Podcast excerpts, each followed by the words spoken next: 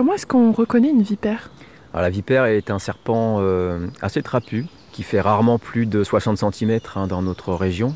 C'est-à-dire que si vous croisez un serpent euh, d'un mètre ou plus d'un mètre, c'est pas une vipère. Ce serait une couleuvre complètement inoffensive.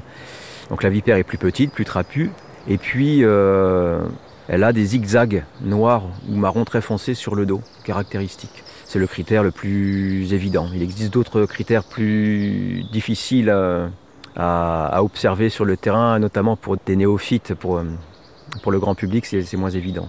Et comment on fait pour différencier une vipère d'une couleuvre, par exemple?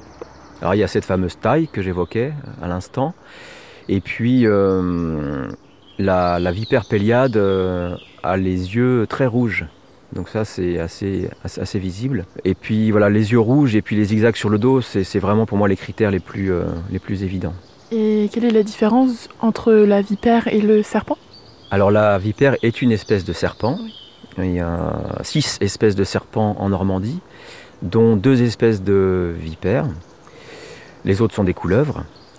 Euh, mais le- la vipère la plus présente en Normandie et la seule présente euh, dans la Manche est la vipère péliade. C'est une, une espèce de vipère euh, euh, d'affinité nordique, même boréale, qui est euh, en limite de répartition euh, dans l'ouest de la France. Euh, on a les plus grosses populations de vipères péliades en Normandie, en Bretagne et, en Auvergne, pour, les populations françaises.